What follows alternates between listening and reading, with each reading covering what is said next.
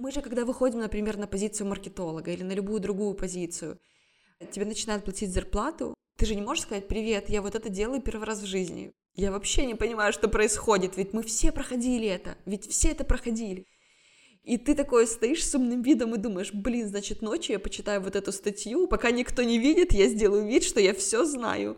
Так это происходит со всеми, и шаг за шагом ты, если ты погружаешься в конкретную сферу, ты становишься экспертом в этом.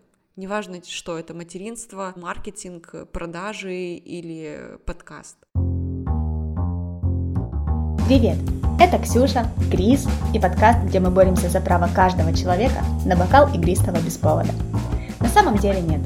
Это подкаст, в котором мы боремся с главным врагом миллениалов – синдромом самозванца. Здесь мы рассказываем истории классных и талантливых людей, которые столкнулись с этим синдромом и смогли его побороть. Сегодня у нас в гостях Аня Пивень, маркетолог, которая успела поработать со всеми, кого мы так любим в Украине и не только, от Oh My Look до Вани Дорна – мы поговорили о том, как начать работу на фрилансе и не облажаться, о новом поколении инфобиза и об искусстве небольших шажков, которые ведут от самозванца к эксперту. Ну что, погнали? Погнали! Привет, Аня! Привет! Мы очень рады видеть тебя сегодня, слышать тебя сегодня э, в качестве гостя нашего подкаста. Это очень взаимно и большая честь, потому что синдром самозванца — он тем или иным образом догоняет на любом этапе, если ты готов развиваться. И тебе кажется, что меня приглашают, что я им там расскажу. А представь, когда ты приглашаешь кого-то, ты думаешь, блин, что я приглашу, а мне сейчас скажут, типа, ты вообще кто такая, чтобы меня приглашать? Ну, так, так вместе и растем, собственно говоря. Вот, но и, наконец, перейдем к вопросу, который я хотела задать, мы с него начинаем. В чем ты эксперт? Мне хочется считать, что я эксперт в маркетинге, в маркетинге системном, и в этом я развиваюсь бесконечно. Ну, то есть у меня нет конечной точки экспертизы, есть просто ниша, в которой ты развиваешься и, может быть, лучше кого-то вокруг, просто потому что ты в ней больше проводишь времени, вот и все. Что нужно знать людям о тебе, тем, кто тебя впервые слышит сейчас? В июне мне будет 35 лет, у меня есть маленькая дочь, я 15 лет в маркетинге и продажах, и считаю свой путь абсолютной удачей, потому что мне на пути встречались такие компании, которые для многих являются лавмарк, э, примерами, каким-то показателем, а я везде работала или там с многими сотрудничала, кого-то знаю просто лично и там давала одну консультацию, и это фантастически здорово соприкоснуться со всеми из них. Еще я люблю петь вслух, когда гуляю по улице. Класс, обожаю этих людей. Теперь я знаю одного из них лично. Пою я не очень, поэтому знаете. Ты сказала, мне повезло работать с компаниями, которые для многих э, лавмарк. Удача — это главный здесь был фактор, по-твоему, или что-то другое тебе помогло поработать с такими компаниями? И поработать успешно, насколько я знаю. Ну да, раз мы со всеми из них э, продолжаем дружить, общаться, и меня до сих пор рекомендуют эти люди, то, наверное, как-то получилось классно, хотя мне спустя время кажется, что я поработала с ними ужасно, потому что я на все смотрю через призму сегодняшнего дня и своего опыта текущего. И я, оглядываясь там даже на свой пятилетний опыт куда-то назад, вижу, что я могла бы сделать намного больше для Умайлук или Джибар, например, намного больше для Тарасов, намного больше для других компаний но ты это понимаешь сейчас. Тогда я делала максимум. Ну, я искренне верю, что нужно быть всегда благодарным за весь прошлый опыт и со всеми строить классные отношения. Но это как в студенчестве. Сначала ты работаешь на зачетку, потом зачетка работает на тебя. Но это и правда так работает. Под удачей я имею в виду, что очень многие компании меня сами находили. Или меня как-то сводили с этими компаниями знакомые. То есть, по сути, я не делала каких-то сверхусилий, чтобы их найти но мы бы не начинали работать, если бы за плечами до этого у меня не было бы какого-то опыта. И поэтому это такое комбо.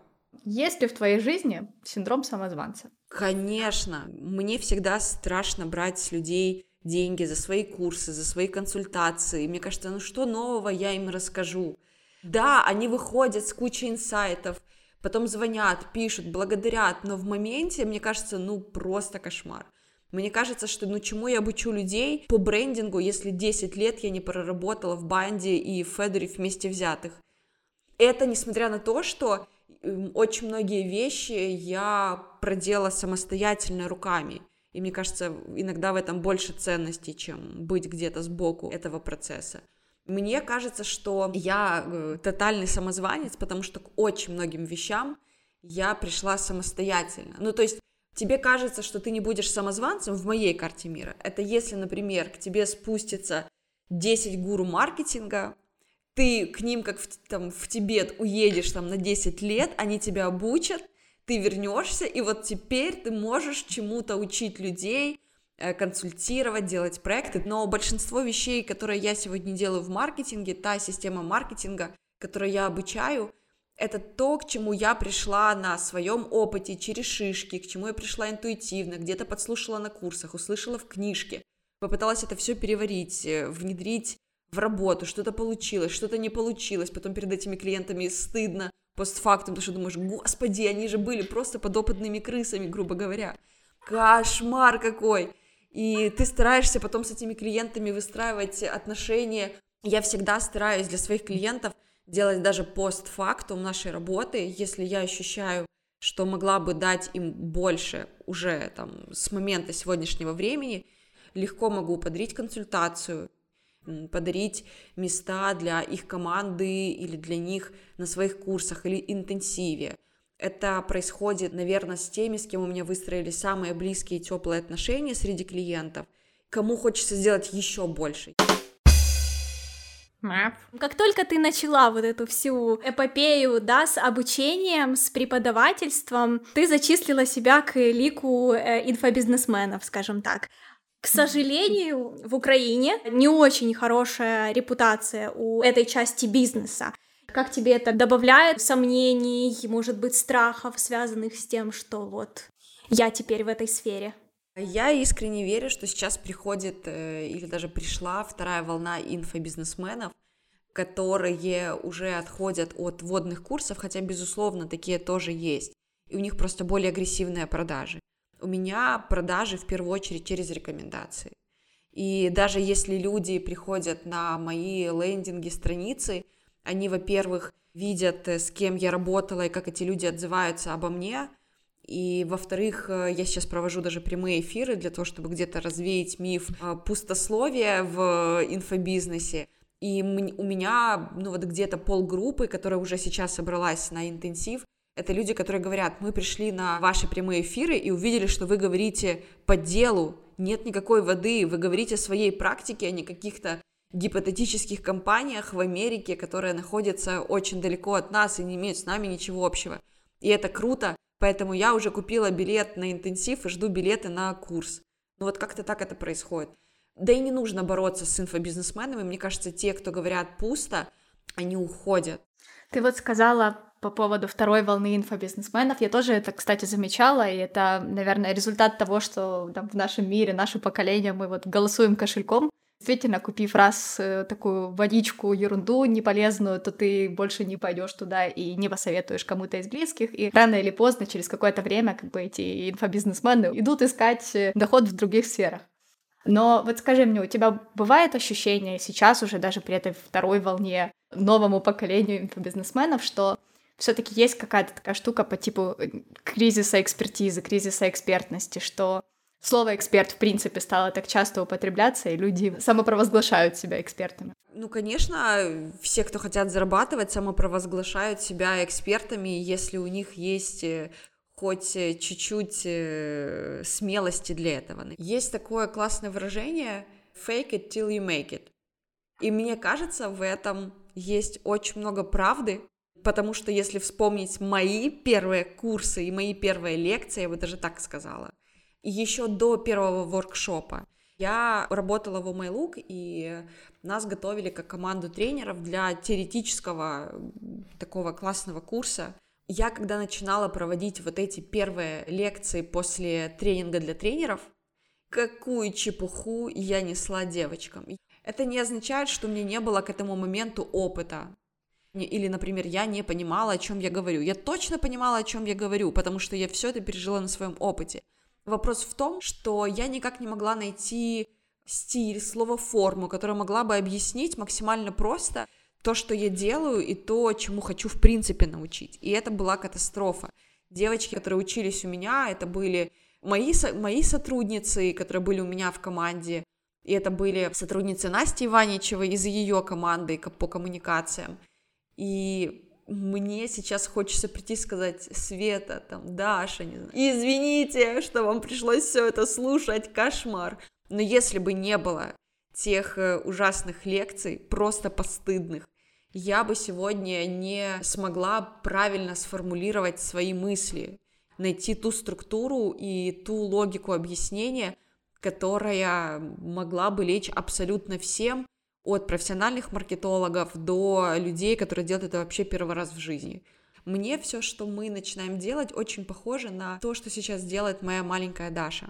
Она сейчас очень любит имитировать. То есть, например, она открывает книжку и как бы читает. Она вообще не, не видит там ни букв, в лучшем случае она видит отдельные рисунки каких-то персонажей на картинке. Но она имитирует. И вот я понимаю, что это ее первый шаг в том, чтобы через время она начала круто читать.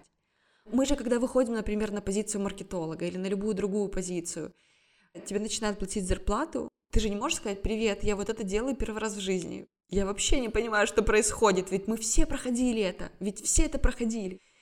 И ты такой стоишь с умным видом и думаешь, блин, значит, ночью я почитаю вот эту статью, пока никто не видит, я сделаю вид, что я все знаю. Так это происходит со всеми, и шаг за шагом ты, если ты погружаешься в конкретную сферу, ты становишься экспертом в этом. Неважно, что это, материнство, маркетинг, продажи или подкаст. Да, сто процентов согласна. Где-то в каких-то выпусках лажаешь со звуком, еще чем-то, но потом смотришь на популярных подкастеров, уже известных, смотришь, слушаешь их э, первые выпуски, а там просто ужас какой-то. И ты так, стоп, спокойно, я просто начинаю. Все там были, и все там будем. Да, мы все там были, и все там однажды окажемся, если попробуем что-то новое. Я была в этой роли миллион раз, просто миллион раз, когда я первый раз делала брендинг, когда я первый раз выходила выступать на большую аудиторию, когда ты первый раз начинаешь брать деньги с клиентов, когда ты приходишь в какую-то новую сферу, с которой ты еще не работал, но тебе нужно сделать вид, что ты в ней супер профи. У меня были постыдные консультации, после которых мне хотелось вообще сгладить э, свою вину не потому, что я плохо провела эту консультацию, я сделала максимум из возможного на сегодняшний день. Но я знаю, что если бы я была, например, суперэкспертом, там, не знаю, 30 лет проработала в каком-то нишевом ритейле, то, наверное, я бы рассказала и ответила на эти вопросы лучше. Была история, когда я пришла на встречу с клиентом по консультации. Это был производитель косметики. Для меня это была новая сфера. Я попросила их подготовить на всякий случай все, что можно было подготовить. В итоге они мне сделали презентацию своего продукта. Им даже банда снимала ролик. Ну, в общем, там они подготовились очень круто, дали рекламу на новый канал. И в итоге они мне говорят, Ань, а почему у нас спустя две недели нет продаж? А я сижу, одно дело, если бы я на эту тему говорила, это была бы 145-я встреча какая-то, вот в этой нише. А это первая встреча в нише. И я сижу, а у меня в голове, вот знаете, либо как обезьянки. Капуцинчик, да, он так делает. Либо, знаете, такое вот еще перекати поле, тупо тишина вообще ты не понимаешь, что ответить этой команде, которая сидела и честно готовилась к этой консультации. Ты им очень хочешь помочь, правда, искренне. Ты даже готов доплатить им денег, лишь бы там помочь, потому что ты понимаешь, что там твоя консультация не стоит вот этого перекати поля. Но проходит время, и ты начинаешь искать решение. Что сделала я? Я выдала все, что я знала. Знаете, особенно в, кри- в критических ситуациях всплывают какие-то странные знания, которые ты даже не ждал. И я вспомнила с лекции, по-моему, Алексейчук, Ален, и, и Федорева, и там других, что коммуникация вообще строится от полугода. И если она сформирована и направлена на знание бренда, она не может напрямую и так быстро приносить продажи. Это невозможно физически, к сожалению. Но я потом для этого клиента пошла, проанализировала их еще точки контакта офлайн, где они представлены, отправила им отчет, зачем ты написала. Я так для других не делаю. Наверное, чтобы успокоиться внутри. Но да, я вот в таких случаях э, стараюсь сделать что-то больше. Ну, раз я уже взяла деньги за это. Твоя история напомнила мне историю нашей прошлой гости. У нее бывали на первых порах клиенты, которых она фотографировала, присылает им фотографии. Они в восторге, говорят, это больше, чем мы ожидали, это супер круто, это так подчеркнуло момент, а ей не нравится, и она скидывала фотографии и обратно деньги, которые ей заплатили, потому что думала, что оно того не стоит. И я ее понимаю. Да все мы это проходим. И это нормальный путь. Нужно пережить этот позор пару раз э, для того, чтобы почувствовать себя увереннее как-то. Когда ты берешь, вот уходишь на фриланс и даешь консультации еще и плюс дополнительно, как вообще составлять цену, где брать эти цифры? А, когда я начинала, я по сути взяла среднюю свою зарплату и попробовала высчитать ставку за час, исходя из этого. И потом эту ставку за час начала всем предлагать. По-моему, я начинала с 5 долларов в час. Сейчас, э, клянусь, столько не стоит, даже, ну, я не знаю, там, у меня ассистент сейчас получает больше. У меня не было смелости и ощущения внутри, что я могу брать больше. Потом у меня был период, когда я э, узнала средние стоимости по рынку, и опросив э, всех своих знакомых, которые могли соприкасаться с маркетологами или с людьми вот класса моего. Выяснилось, что есть разные сложности работ, из разной сложности работ берут разные э, ставки.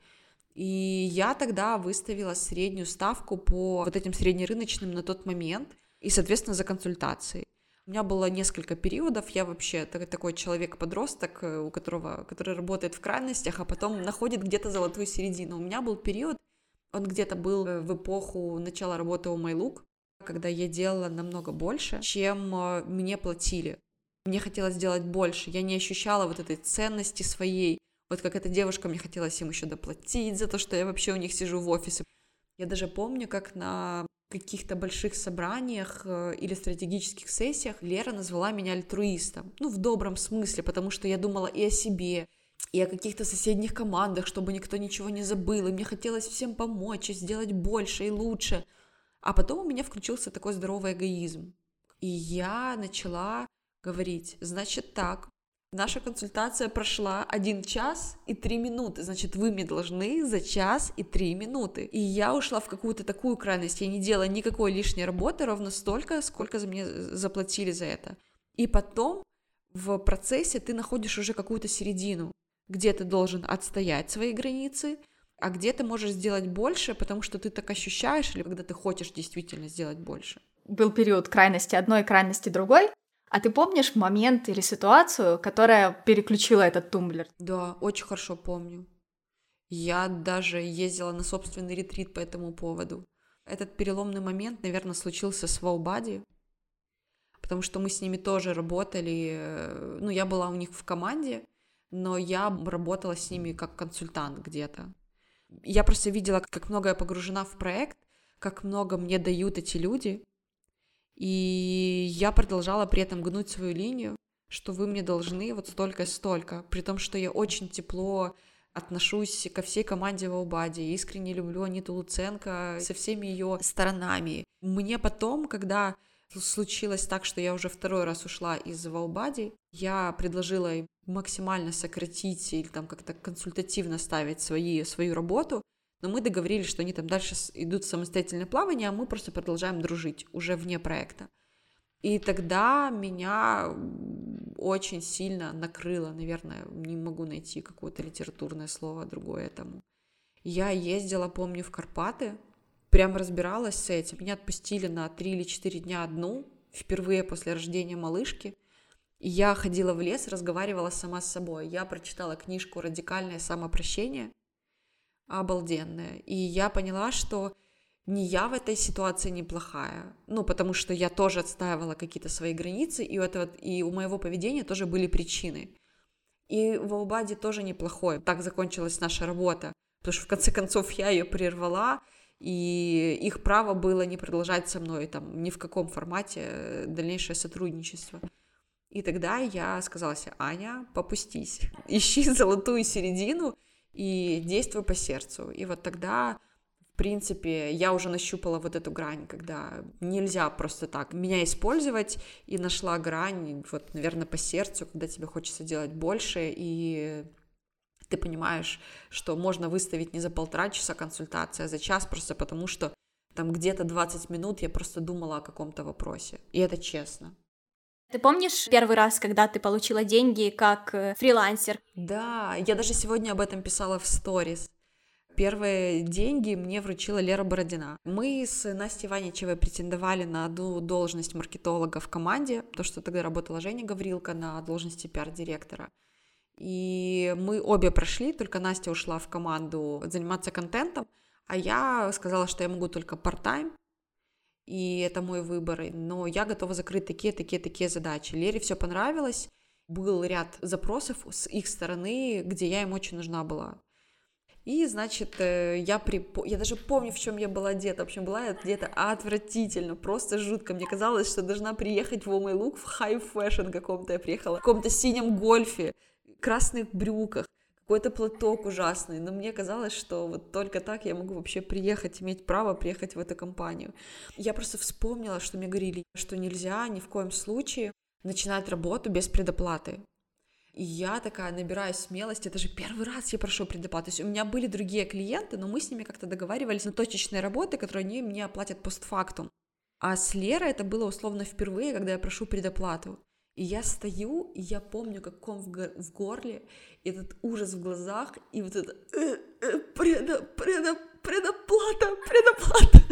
Ну, знаете, внутри вот такое ощущение – и это такой ужас, ну, и ты при этом должен же сделать вид, что ты просишь эту предоплату не первый раз в жизни, ну, что это типа практика такая у тебя, и ты говоришь, предоплата 5000 гривен, а до этого, ну, я там получала, ну, на порядок больше, это очевидно, и что там вот эти 5000 гривен в сравнении с теми деньгами, и, значит, и Лера говорит такая, ну хорошо, сейчас я приглашу Ясю, она тебе высчитает, ну это финдиректор, и дают, говорят, ну все, класс, давай с понедельника начинать работать. И я выхожу, я помню, я дохожу до перекрестка, где Ocean Plaza, и у меня начинает течь слезы, потому что это так странно, когда тебе впервые в жизни дают деньги не как Ани Пивень, директор по маркетингу чего-то там, а как Ани Пивень, точка.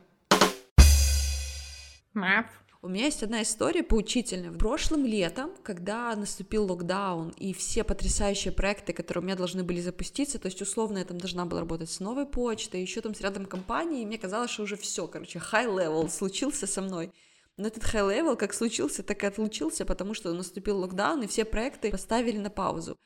И все лето я просидела в ужасе, и потом придумала вообще спонтанно сделать индивидуальные программы для бизнеса маркетинг-план, пошаговая инструкция, где я обучала девочек и мальчиков э, и их руководителей которые вообще не, там, практически не разбираются в маркетинге, что такое маркетинг, и мы их пошагово выстраивали бренд, продажи, маркетинг-план и так далее. И все это состояло из нескольких встреч, между которыми не делали кучу домашних заданий, которые я проверяла, и в итоге мы это все выстраивали. Все это стоило смешных денег, как мне кажется сейчас, но не суть важно. Одним из таких клиентов, который отозвался на такой проект, э, была э, там Татьяна, если я правильно помню, из э, Днепропетровска. Она сказала, что запускает свой стартап, и ей, она очень хочет со мной поработать, давно мечтает. В общем, налила мне так в уши вообще, я прям, ну, как обычно. И в итоге мы договаривались с ней, что я не начинаю проводить первую сессию, до тех пор, пока мне не заплатят. Просто потому, что я к ней готовлюсь, потому что я выделяю время в своем графике, я плачу няне, в конце концов. В итоге она нашла каких-то 150 тысяч 8 отговорок, почему она заплатит сегодня вечером, а не сегодня. У меня случилась кризисная ситуация, я осталась без няни, мне пришлось просить мою маму взять выходной, то есть отпуск за свой счет, посидеть с Дашей, потому что я 3 или 4 часа читаю тренинг для вот этой Тани из Днепра. Тогда еще отопление не включили, холодно, я ужасно замерзла в этой комнате, пока читала эту лекцию. Ну, в общем, я отдалась на тысячу процентов. И вечером эта Таня пропадает. Конечно же, мне никто не заплатил, я ей написала еще миллион сообщений. Потом, кстати, после марафона финансового в Блиновской, Я ей написала сообщение, где говорю, что я ей дарю эти деньги, потому что мне мое вернется, а ее репутация не очень. И меня попустила. А недавно она как-то реагировала на мои сторис. В общем, очень странная женщина, если честно. И ей передаю большой привет, а всех, кто начинает работать с проектами, молю, не ведитесь ни на каких Тань из Днепра, ни на какие жалостливые истории. Начинайте работать по предоплате. Единственное исключение, которое я могу сделать в работе без предоплаты, это если мои очень близкие знакомые, которых я точно знаю, где живут. А во-вторых, это люди, с которыми, например, мы уже сделали три проекта, и это там четвертый проект. Я точно знаю, как они платят, и знаю, что они оплатят эти работы. Мы затаргетим этот подкаст на всех Тань из Днепропетровска, чтобы этот месседж был услышан. Я помню, когда ты еще начинала второй раз уже, когда ты ушла из Терика, и ты говорила, что после того, как начинаешь работать на фрилансе, давать консультации, вдруг возникает куча твоих знакомых, с которыми ты там уже сто лет не общался, и тут они возникают и говорят, и зовут тебя на кофе. И на минуте 30 ты понимаешь, что ты даешь сейчас бесплатную консультацию. И я помню, что ты тогда писала и говорила, ребята, я вас всех люблю, но все-таки это мой хлеб, и я больше не буду давать бесплатные консультации. Очень важно на фрилансе достаточно быстро осознать свою ценность, иначе ей начнут пользоваться. Понятно, что ты это не сознаешь сразу, потому что у тебя будет такой водный период, но у меня есть друзья, которым я сама могу предложить бесплатная консультация. Вот у меня, например, прошлым летом приезжала Таня Бестаева, вы, наверное, не знакомы, мы в Baltic Train Group работали, она сейчас запускает свой проект «Витаминная бомба», фермерские продукты. Они приезжали с мужем, и я им на лавочке в блокноте проводила курс по маркетингу. Вот если у меня есть такой порыв от души, вот как-то помочь, но вот когда реально приглашают на кофе, и ты понимаешь, что это очень подозрительно, или тебе прям там в лоб говорят э, цель вашей встречи, то это странно, потому что тебя вряд ли еще и кофе угостят в этой, на этой встрече. Хочу поделиться мыслью, что с тем, что многие в нашем поколении, в нашей сфере сейчас они уходят в свободное плавание, либо запускают свои проекты как сайт-проект, и вот среди нашего окружения с Кристиной как раз сейчас такая классная тема обязательно поддерживать бизнесы своих друзей финансово. У нас есть подруга, которая запустила просто невероятный бренд свечей, и она хочет нам всем подарить просто эти свечи, и мы не соглашаемся и присылаем ей деньги. Ты же лучше у друзей это купишь, чем у кого-то неизвестного корпорации безликой какой-то. И вот хочется, чтобы больше людей мыслили так же. Возвращаясь к теме пробовать себя, начинать что-то новое, ты работала с брендом «Мастерская» Вани Дорна. И, насколько я помню, по рекомендации своего мужа, не страшно было облажаться и потрясти мужа? Да мне все тогда было страшно. Вы вообще представьте себе, мы сидим в Одессе у друзей в квартире, и мне Антон говорит, сейчас будет собеседование с Ваней. В смысле? Ну, он сейчас нам по скайпу позвонит. Я в смысле, он сам позвонит? Я говорю, ну да, ну Ваня собеседование проведет. Я, ну это ужасное ощущение. Я помню свои ощущения, когда я приходила на встречу, то есть представьте, у вас планерка с Ваней Дорном, ну типа, что? Это очень странно, ну правда. Потому что еще недавно я разбивала ноги в танцах под его песни там на концертах, а сегодня я сижу, и вот он, и мы обсуждаем какие-то маркетинг-вопросы, что-то по брендингу, он меня вычитывает за сроки, или я ему там что-то презентую. И это все очень странно. И меня муж очень долго отучивал говорил, это твой, ну, это просто твой руководитель, это просто Ваня. И, ну, я только, наверное, к концу нашего сотрудничества, уже ближе к концу, начала его воспринимать как просто босса. Он потрясающий человек, но мне было не страшно подвести мужа, мне было страшно работать с вами. Но это тоже был для тебя новый опыт, насколько я понимаю. Ты же в муз... музыкальной сфере вообще до этого не работала. Я работала в музыкальной сфере до этого, во-первых, на фестивалях. Это был такой загадочный опыт мечты, который я пережила, и спасибо. У меня был опыт э, работы с музыкальными, музыкальным магазином моего мужа, это Prodigy, для магазин для электронных музыкантов и диджеев, где он совладелец, и я им там периодически помогаю и саппорчу их по маркетингу стратегическому. Поэтому сюда я входила уже с каким-то минимальным опытом, плюс это было пространство образовательное, ну, в общем, их было очень много проектов, которые мне были очень знакомы. Вопрос другой, что я не была из этой тусовки, особенно после корпоративного опыта, сложно, сложно было переключиться вот на что-то такое «Hey-ho!». Я все время хотела сделать это какими-то отработанными старыми схемами. И вот, э, наверное, что бы я сделала сейчас, это бы перед работой в мастерская я бы сходила на пару вечеринок, выпила бы с ребятами, ну вообще потусила бы в этой среде, чтобы как-то впитать в себя их вайп, э, их энергию, их э, стиль разговора и другое.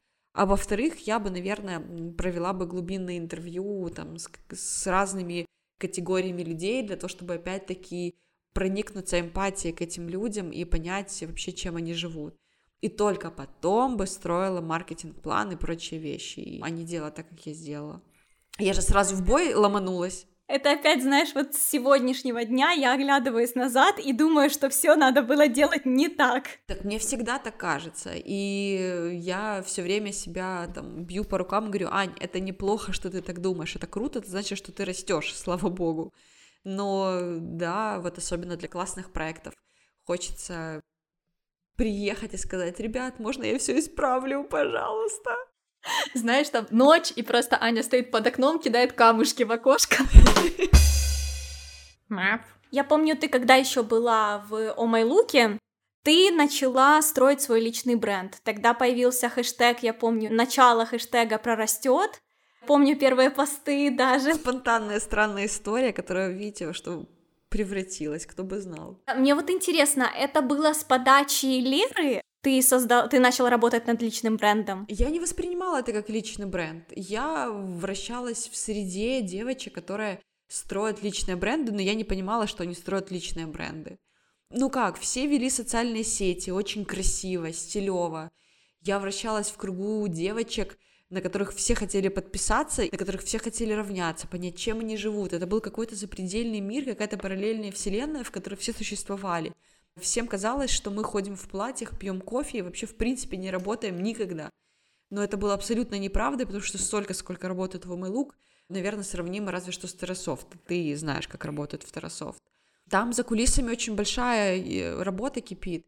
Я вообще не планировала заниматься личным брендом. Мне просто читала моя подружка Алена Куценко и сказала, блин, ну ты же маркетолог, почему у тебя такие страшненькие социальные сети? Давай что-нибудь тебе прикольное придумаем. И вообще ей благодарна, она очень большой двигатель у меня по жизни. Как-то я даже ей вообще не придавала никакого значения, прорастет. Я потом, уже спустя время, поняла, что у этого есть смысл и очень глубокий и крутой смысл. А тогда у этого не было никакого смысла, я просто пыталась догнать девочек в их красивых социальных сетях, десятках тысяч подписчиков, и вообще просто у всех руководителей была такая история, у меня не было, и мне было внутри как-то завидно, наверное, и хотелось э, сделать что-то хотя бы плюс-минус похожее. Это сейчас я понимаю, что нужно просто действовать, идти вообще своим путем. Был и такой перекос.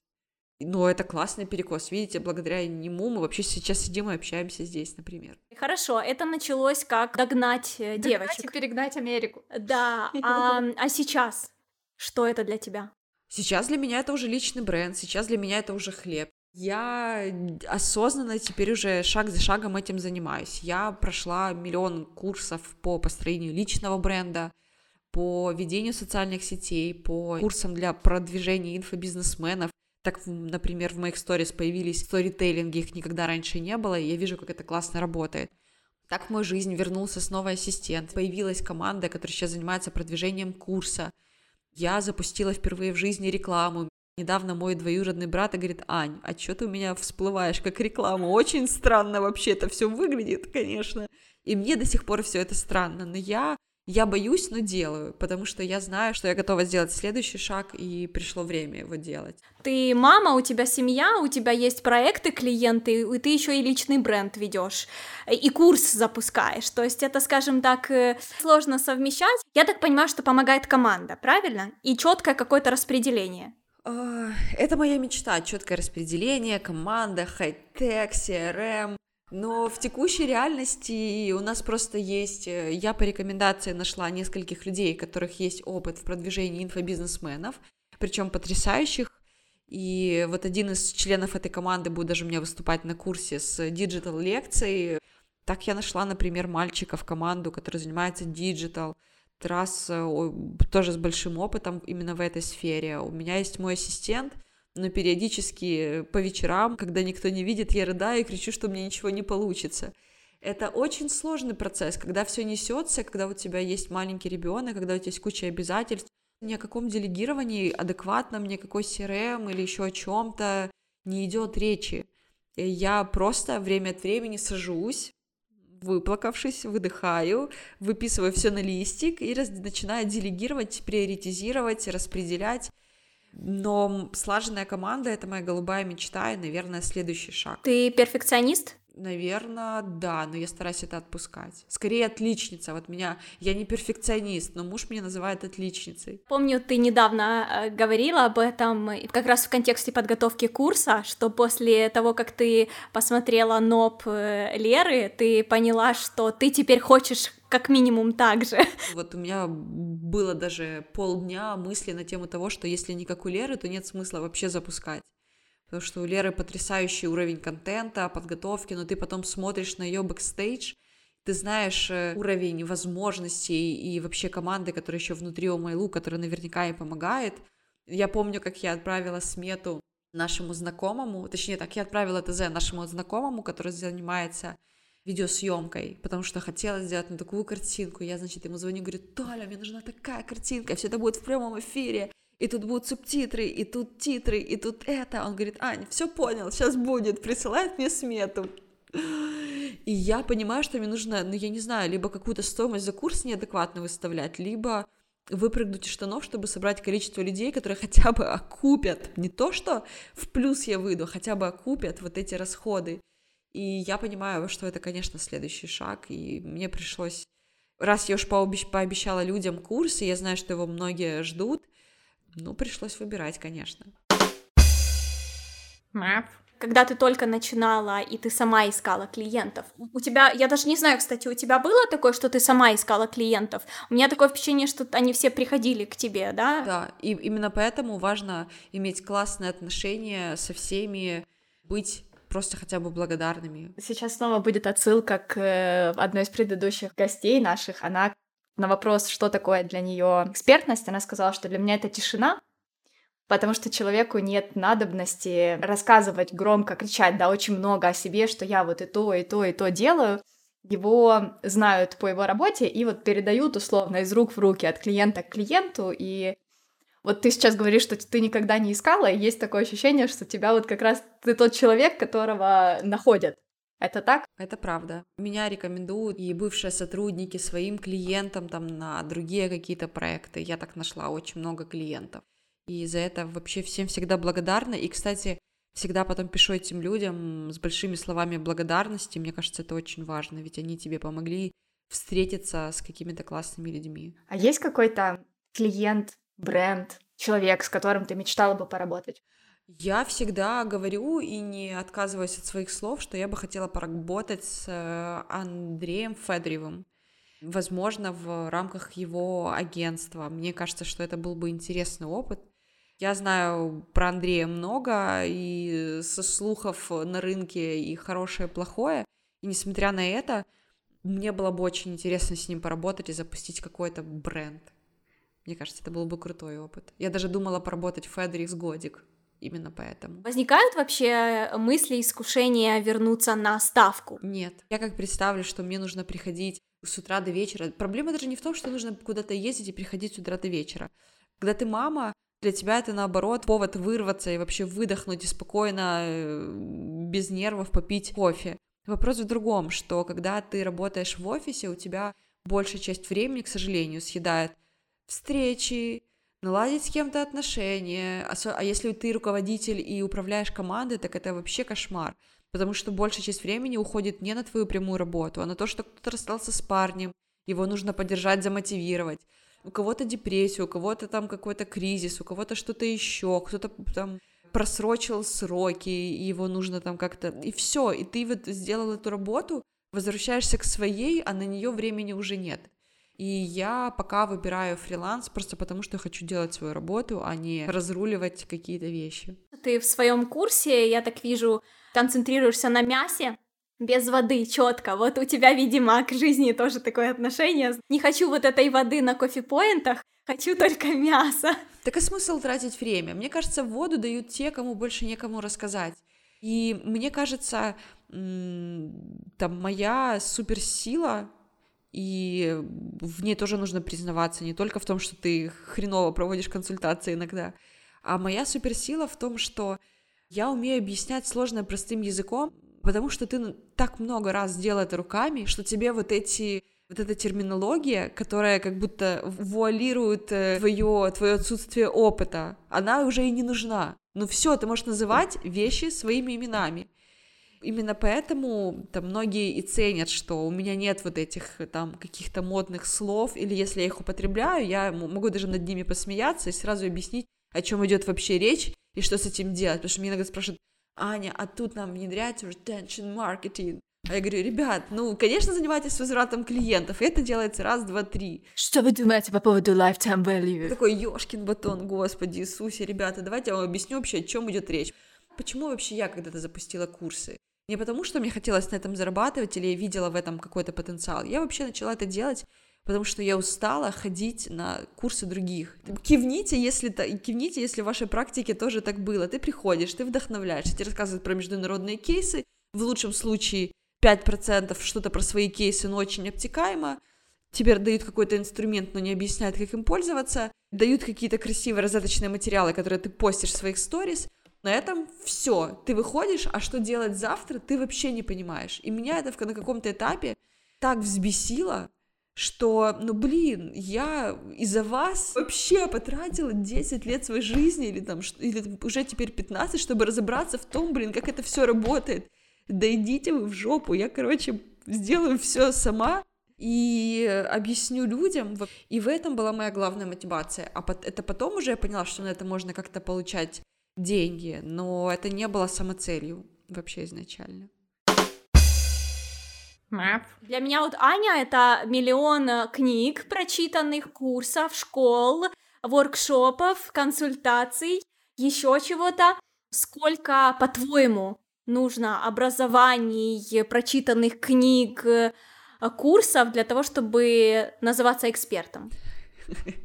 Да, я бы так не вообще не измеряла. Вы можете пройти один курс, он будет классным, вы все пробуйте на практике, у вас получится, вы сделаете это еще раз на практике второй раз, ну все, вы эксперт. При этом вы можете пройти 140 вот таких водных курсов и ничего не понять. И вы не будете экспертом в этом. Главное, что нужно делать, мне кажется, что главная суть не в курсах, а в опыте живом. Он намного ценнее, чем чтобы тебе не рассказывали. Я почему продолжаю читать и учиться? Потому что я знаю, что я найду еще круче инструменты, еще круче какие-то лайфхаки для каких-то точечных вещей в маркетинге. Я их читаю, изучаю, пробую на практике на каких-то клиентах, э, клиенты просто об этом не знают. У меня получается, ну все, я об этом рассказываю дальше или внедряю дальше это в работу. И вот это работает. В теории, даже на курсе иногда, это звучит очень круто, типа посчитайте lifetime value, retention marketing, э, acquisition, и у вас, в общем, все сложится. Ты приходишь на работу, и тебе кажется, ну, все понятно. Ты садишься, и ничего не понятно. Вот если ты все это шаг за шагом проделаешь один, второй, третий раз, как ты умеешь, что-то ты понял на курсе, что-то не понял, что-то докрутил сам. И вот ты проходишь этот опыт один, второй, третий, четвертый, пятый раз, и вот только тогда ты начинаешь это чувствовать, видеть, понимать, что вот эти всякие фразы — это просто фразы иногда, и за ними там ничего не стоит, и наоборот. Есть сейчас вещи, которые тебе мешают двигаться вперед? Чего ты боишься сейчас? Для меня всегда главный страх — это что я запущу продажи, и никто не придет. И правда, ну, то есть, типа, кому, ну, то есть, вроде как я все прокачала, рекламу запустила, но кому я нужна? И очень, вот у меня уже третий поток, был марафон, был экспресс-курс, вот сейчас курс. И третий раз эта история повторяется. Это когда первые дни запуска у тебя в день запуска, когда у тебя все должно было произойти, уходит няня, ты, ну, в общем, случаются все коллапсы, которые только могут случиться. Так случилось и в этот раз. ну, просто ты сидишь, и ты понимаешь, что ты там инвестировал какую-то энную сумму денег, и она далеко не маленькая, даже для твоей семьи, и не, ну, там, и типа у тебя купила три билета. Но после этого, после того, как ты выдыхаешь, поплачешь, выдыхаешь, соберешься, расставишь задачи, все со следующего дня в, вот в какой-то геометрической прогрессии начинают увеличиваться, увеличиваться, увеличиваться билеты. У нас, например, на прошлый интенсив последние 40 билетов были проданы в последние два дня до закрытия продаж. И я просто думаю, что в этот раз будет очень похожая история, потому что все же откладывают это тоже на последний момент. Ну, конечно, мы же любим в последний вагон всем толпой бежать и запрыгивать. Наверное, пока что, если честно, это мой главный страх. Ну и страх не облажаться перед теми людьми, которые уже, уже заплатили деньги. Я готовлюсь к этому, мне есть им что сказать, у меня есть гигантский опыт э, и прошлых курсов, и потоков, но это всегда страшно впервые. У меня есть еще один вопрос в продолжение этой темы, он один из моих любимых вообще. Что бы сделала Аня Пивань, если бы ничего не боялась? Если бы ничего не боялась? Ну, я бы, наверное, начала всю эту историю намного раньше, чем сейчас, и, конечно же, она была бы на порядок выше, ну вот реально бы я это все запустила, ну не знаю, ну лет пять минимум назад. Я бы точно, если бы я ничего не боялась, я бы точно не сотрудничала с половиной компаний, не встречалась бы с половиной мудаков, с которыми бы я встречалась. Я бы, наверное, раньше бы сделала себе прическу, с которой хожу сейчас. Наверное, раньше бы подняла цены за свою работу. Может быть, психанула бы, действительно рискнула бы сделать такой продукт э, уровня, который задала Лера. Ну, все еще впереди, знаешь. И маленькая ремарка про прическу. Это же часто связано с, со своим самочувствием. Да что это за буст? Раз, и я теперь блондинка и с короткой стрижкой. У меня был очень сложный прошлый год. Наверное, я достигла дна и оттолкнулась от него. Просто в один момент я осталась без... Я закрыла последний проект, а новые проекты не стартовали. У меня не было няни, у меня не было за что ей платить, и я впервые на долгое такое время осталась без работы вот все эти локдауны, они ударили и по бизнесу мужа. У них все отлично, но все равно эмоционально это дает настроение. И кто бы что ни говорил, но эмоциональное настроение мужчины в бизнесе, оно очень быстро передается в настроение в семье. И когда у тебя вот такое настроение в семье царит, у тебя, в принципе, все не очень идет, э, тебе Таня из Днепра не заплатила денег, ну все, ну тебе кажется, что в принципе хана наступила твоей жизни. И тогда я, ну, вплоть до того, что начала ходить э, к психологам, и как только я вот достигла этого дна и начала от него отталкиваться, вот в тебе просыпается какое-то бесстрашие, что ли. Ну, тебе уже все равно, ну, типа, хуже уже не будет. Давайте мне светлые волосы. Да, все, короче, поехали. И ты, ну, в принципе, ты в этот момент становишься бесстрашным и очень смелым. И я тогда начала более смело вести социальные сети и написала в своих социальных сетях в сторис, что, может, я даже готова к новому проекту. И мне через пять минут отвечает на эту сторис Оксана, это совладелица White, и говорит, Ань, мы так давно хотели с тобой поработать, и видим, что, похоже, у тебя есть окно, давай. Значит, мы подписываем контракт, большой контракт э, там, на огромную кучу работ. Спустя месяц мне пишет Янг Профи, и потом вдруг у мужа все налаживается, и он в потрясающем настроении, мы летим в Египет, и я понимаю, что ну все, я созрела. Я поняла, что я за этот год сложный, я повзрослела очень сильно. И мне захотелось э, вот из э, статуса вот этой 25-летней, которую я тянула до 34, превратиться в классную 35-летнюю молодую женщину и прокайфовать от этого. И я подумала, кто мне нравится вот из моей возрастной категории. Ну, блин, ну что? Ну, так это работает. Я тогда подписалась, ну, на ряд потрясающих женщин, от Бейонси до, не знаю, там, Равшаны Курковой, на всех вообще, кто мне отзывался по состоянию и по возрасту, и потому, как, наверное, я на самом деле ощущаю себя сейчас, но вот так они при этом выглядят. И шаг за шагом ко мне начало приходить то, как это может выглядеть. Потом я по самоощущению села в Пинтересте и создала огромный борт всего, что мне отзывалось, от причесок до одежды, вообще всего. И психанула на отложенные деньги с э, экспресс-курса, я обновила гардероб и написала в 365, потому что знаю, что у них работают очень крутые колористы, э, это тоже мои клиенты, написала Ире, что Ир, я заплачу, но я просто хочу, чтобы ты порекомендовала мне и выделила, выделила время э, человека, которому сможет мне круто покрасить и не убить мои волосы, потому что я полностью меняю цвет. И круто постричь, потому что я полностью меняю стрижку.